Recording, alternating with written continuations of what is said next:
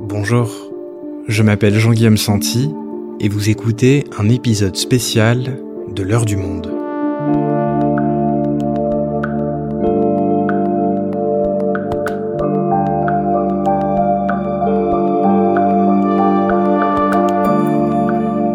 Aujourd'hui, alors que la France fait face depuis début mars à la troisième vague de l'épidémie, nous nous rendons en reportage dans le service de réanimation à l'hôpital Avicenne à Bobigny, en Seine-Saint-Denis, un département particulièrement touché. Comment les soignants travaillent-ils pour maintenir les patients en vie? Quel est leur état d'épuisement après une année particulièrement intense? Les profils des malades ont-ils changé? Et puis, comment se prépare l'hôpital au déconfinement annoncé par le gouvernement? Clément Baudet, notre reporter au service podcast, a passé une journée parmi des médecins, infirmiers, psychologues. Il nous raconte. Covid-19 au cœur d'un service de réanimation, un reportage de Clément Baudet, réalisation Amandine Robillard.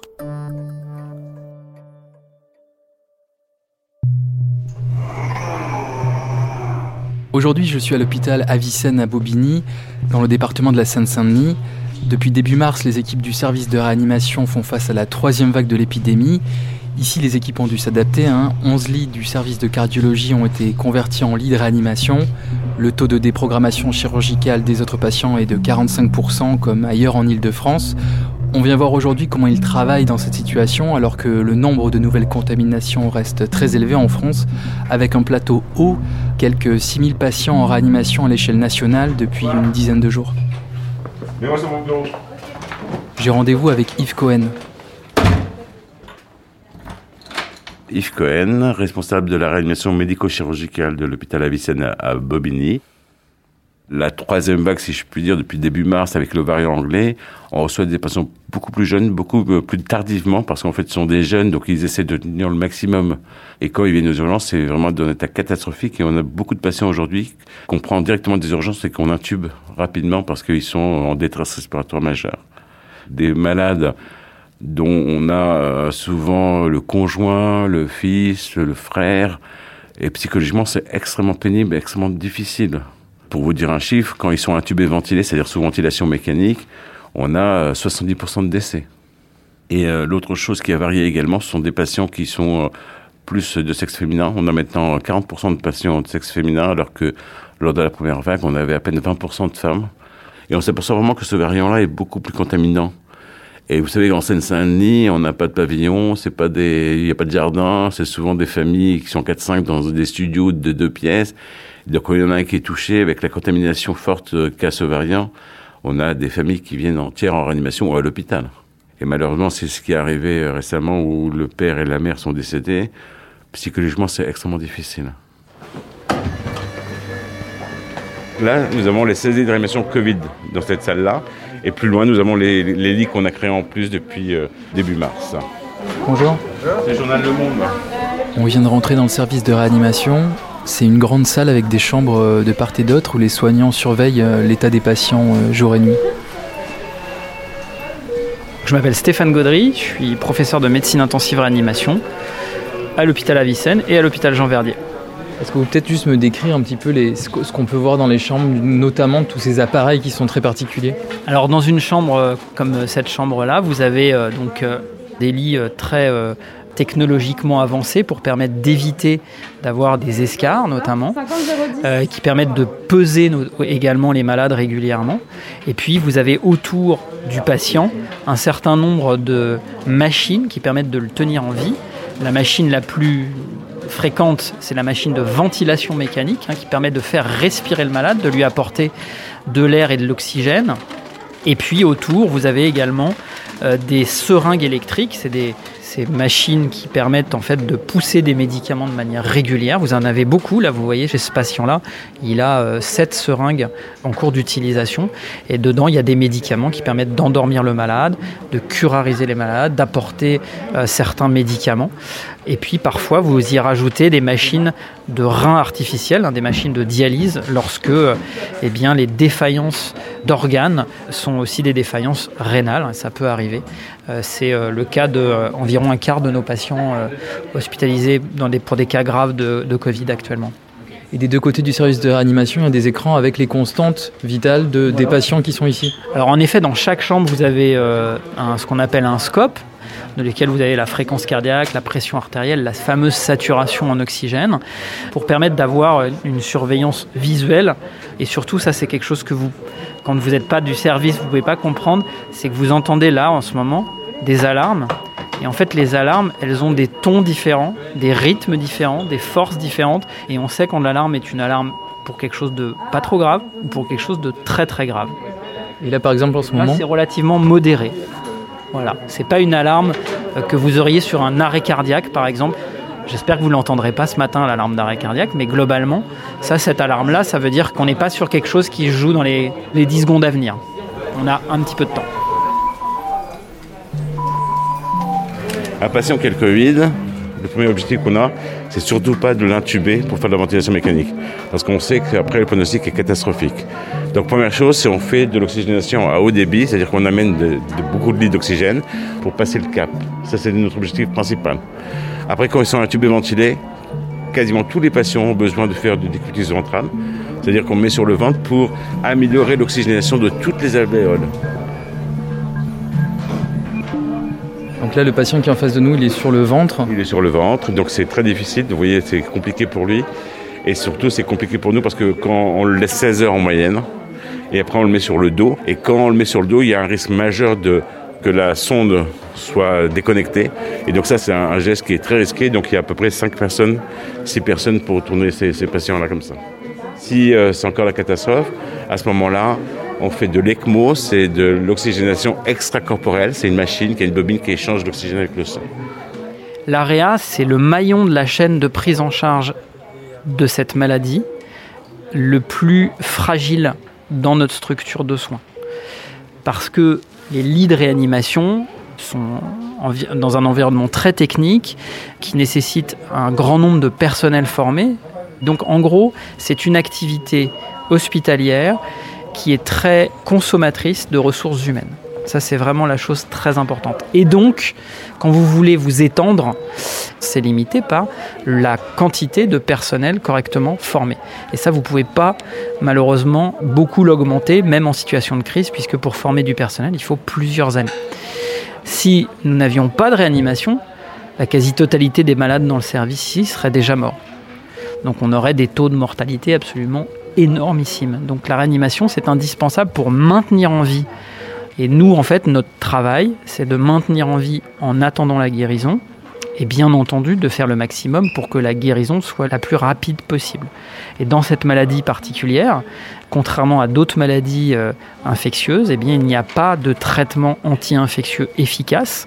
Il y a des traitements anti-inflammatoires qui sont euh, efficaces et qui sont les traitements qui sont mis en place, mais qui ont une efficacité somme toute modérée. Et une grosse partie de notre travail, c'est d'attendre la guérison qui est en grande partie spontanée, mais au bout de plusieurs semaines. Le gouvernement évoque depuis plusieurs semaines une amélioration de la situation épidémique. Il semblerait plutôt qu'on soit sur une phase de plateau, de, plateau haut. Comment est-ce que vous le ressentez, vous, dans votre service, hein, Stéphane Gaudry? Alors nous, on n'a pas vraiment passé de pic, hein. euh, en tout cas localement. Nous, on, reste avec un nombre de lits très très élevé, hein, qui n'a pas réduit, et donc avec une organisation de service où euh, toutes les équipes sont euh, mobilisées ne partent pas en vacances, euh, ont un temps de travail qui est très largement augmenté par rapport à la normale.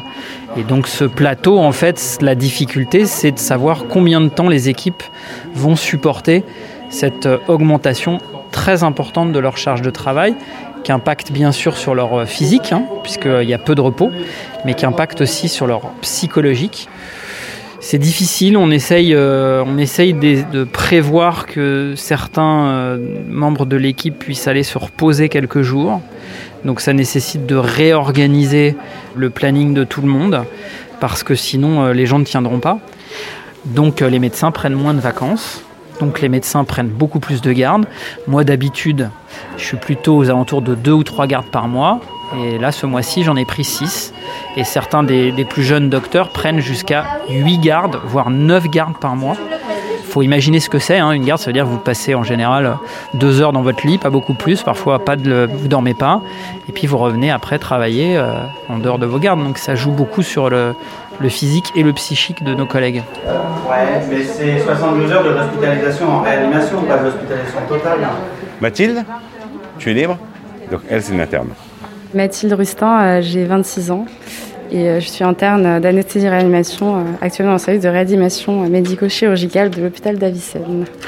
Moi, je suis là depuis le mois de novembre. Donc, nous, les internes, on tourne tous les six mois. Donc, de novembre à mai. Et puis, on choisit comme ça en fonction. Vous allez rester en, réanimation dans les prochains mois? Alors, non, moi, je, tourne. Donc, je vais en anesthésie à l'hôpital de Bicêtre. L'année dernière, ils avaient, ils avaient déjà prolongé notre stage. Euh, on pendant le pic épidémique, donc ils avaient euh, pris le parti de ne pas faire euh, le changement d'interne à ce moment-là pour pas déstabiliser les équipes.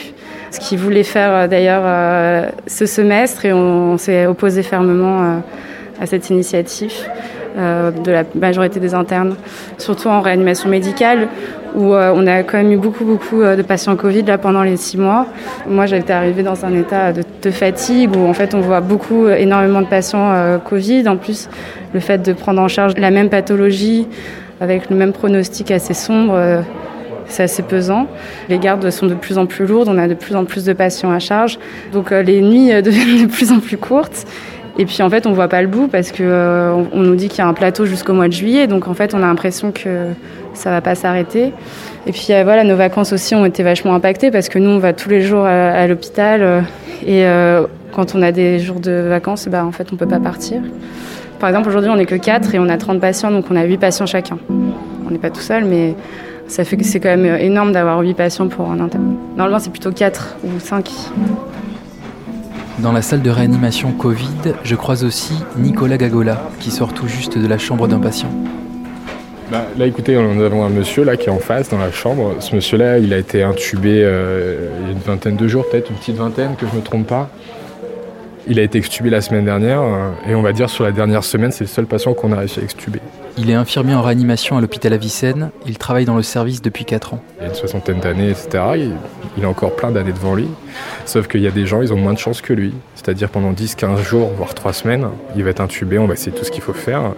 Sauf que quand on va l'extuber, il sera décédé en fait. Ce sera des extubations où on sait que le la personne va décéder. Donc ce qui est compliqué, c'est euh, de savoir qu'on intube, et de se dire bah, que, bah, que la dernière personne a vue, c'est nous, en train de courir autour de lui, pour le prendre en charge en fait. Et ça, c'est assez violent. C'est assez violent à voir. Les gens sont de plus en plus jeunes. Un, patient, 40 ans, qui n'a pas d'antécédent à part légèrement un petit surpoids. Il est resté quelques heures euh, sur une grande oxygénation, non intubé, voilà, une grosse oxygénation. Et d'arriver le lendemain, il est intubé, sédaté, sur le ventre. Pour l'instant, il est toujours dans cet état-là. Et ça fait 20 jours. Et quand c'est à l'âge de, nos parents, et ça, ouais, ça prend. On accuse le coup, en fait, à un moment donné. Comment est-ce que vous, vous vous préparez aux semaines qui viennent on essaie d'avoir une cohésion qui est encore beaucoup plus importante et on le ressent entre nous. Hein. Nous, dans le service paramédical et médical, ça a vraiment eu une, une certaine effusion entre nous, donc c'était plutôt, plutôt sympa. Mais euh, après, non, dans psychologique, oui, c'est dur. Oui, c'est long. Et voilà, et la, la décrue sera très très lente, je pense. Un peu à l'écart de la salle de réanimation, je retrouve Anne Rocher. Elle est psychologue et elle accompagne les familles et les soignants. Euh, nous, on a du temps, on n'est pas tenu par le temps de la technique. Euh, la particularité, c'est d'offrir ce temps, euh, d'attraper ce temps dans l'urgence des soins. Alors moi, je suis beaucoup dans le service et puis je reçois aussi les familles quand je suis là et j'accompagne également sur les annonces difficiles. Moi, je suis là pour euh, les familles, les patients, mais également les soignants, puisqu'en fait, quand on est dans une prise en charge globale de service, ceux qui prennent soin en premier lieu des patients et de leurs familles, ce sont les soignants, c'est-à-dire les infirmières, les aides-soignantes et les médecins qui sont en contact. On a forcément des familles qui arrivent ici euh, totalement effractées par ce qui est en train d'arriver, et il peut y avoir un certain nombre de réactions euh, qu'on connaît d'un point de vue psychologique, mais qui sont parfois difficiles à comprendre pour des soignants qui sont eux-mêmes à bout de souffle. Qu'est-ce qu'il y a de différent dans cette troisième vague selon vous ce qu'on constate, c'est que globalement, les soignants aujourd'hui, ils savent prendre en charge. Donc il n'y a plus la surprise, il n'y a plus la sidération qu'on a pu avoir au début. Mais euh, à cette surprise et cette sidération, on a aujourd'hui substitué une forme de, de lassitude et puis quand même un sentiment d'impuissance. Parce que ce Covid, même si on le connaît, eh bien, on ne sait toujours pas comment éviter l'évolution défavorable des formes graves. Et ça, les soignants, ils y sont confrontés continuellement et de manière répétée. Ça veut dire qu'ils ont à prendre en charge des patients, qu'ils intubent, qu'ils accompagnent et qu'ils extubent parfois et parfois pas. La réanimation, d'une manière générale, c'est les montagnes russes. Il y a écrit réanimation sur euh, le pas de la porte, alors on a envie d'y croire. Moi, j'ai le sentiment que hum, beaucoup de familles tombent des nues. On avait un petit peu imaginé que bah, c'était fini, ce Covid, euh, que la vaccination allait mettre fin à tout ça. Et on est toujours très démunis, mais les familles le sont d'autant plus quand on leur dit que c'est grave. La vie paraît plus normale aujourd'hui. Elle n'a pas changé par rapport à l'année dernière en réanimation. Et pourtant, à l'extérieur, on vit peut-être un peu plus normalement. Donc on a tendance à oublier ou à pas vouloir voir que ça continue à arriver.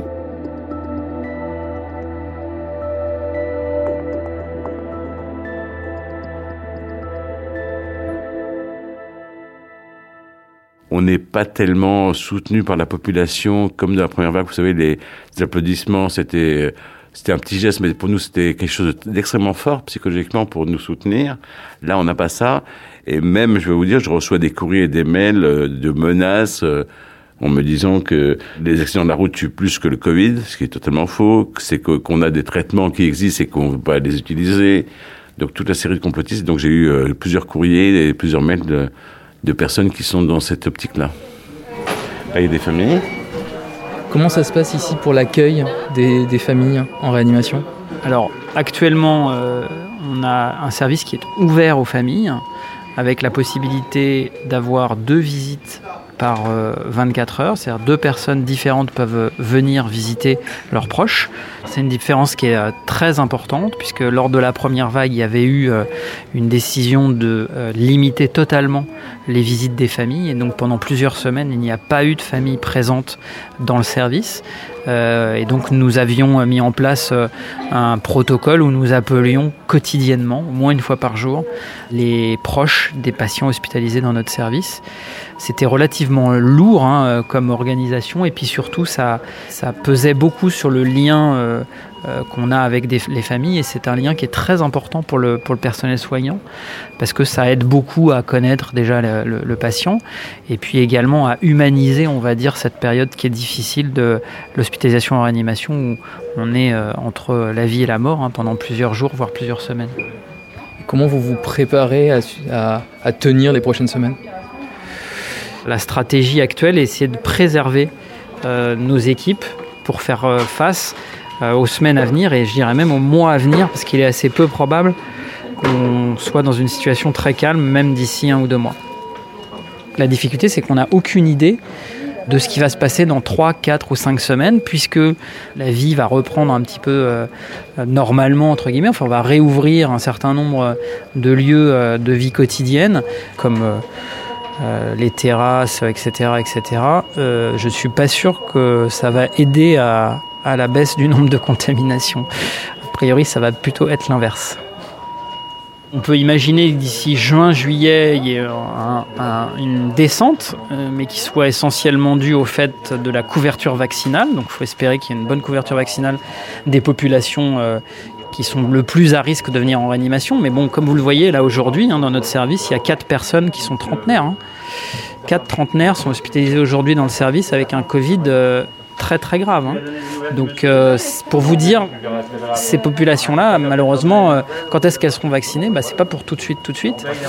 Donc bon, ça, permettra probablement de réduire vers le mois de juin, je pense, mi-juin, fin juin, le nombre de malades en réanimation de manière importante mais on est euh, quand même, on reste dans une grande incertitude, puisque euh, les objectifs qui avaient été fixés par le gouvernement, qui étaient moins de 5000 contaminations lors de la deuxième vague, on en est très très loin. Et avec euh, les décisions actuelles, bien entendu, il est très peu probable que nous y arrivions dans les mois à venir.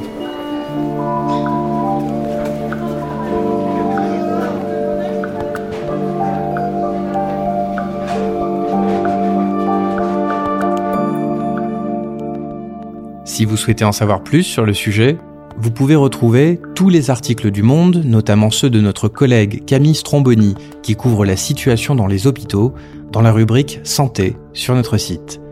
C'est la fin de l'heure du monde, le podcast quotidien d'actualité proposé par le journal Le Monde et Spotify. Pour ne rater aucun épisode, vous pouvez vous abonner gratuitement au podcast sur Spotify ou nous retrouver chaque jour sur le site et l'application lemonde.fr. Si vous avez des remarques, suggestions, critiques, n'hésitez pas à nous envoyer un email à l'heure du monde @lemonde.fr. L'heure du monde est publiée tous les matins du lundi au vendredi. On se retrouve donc très vite. À bientôt.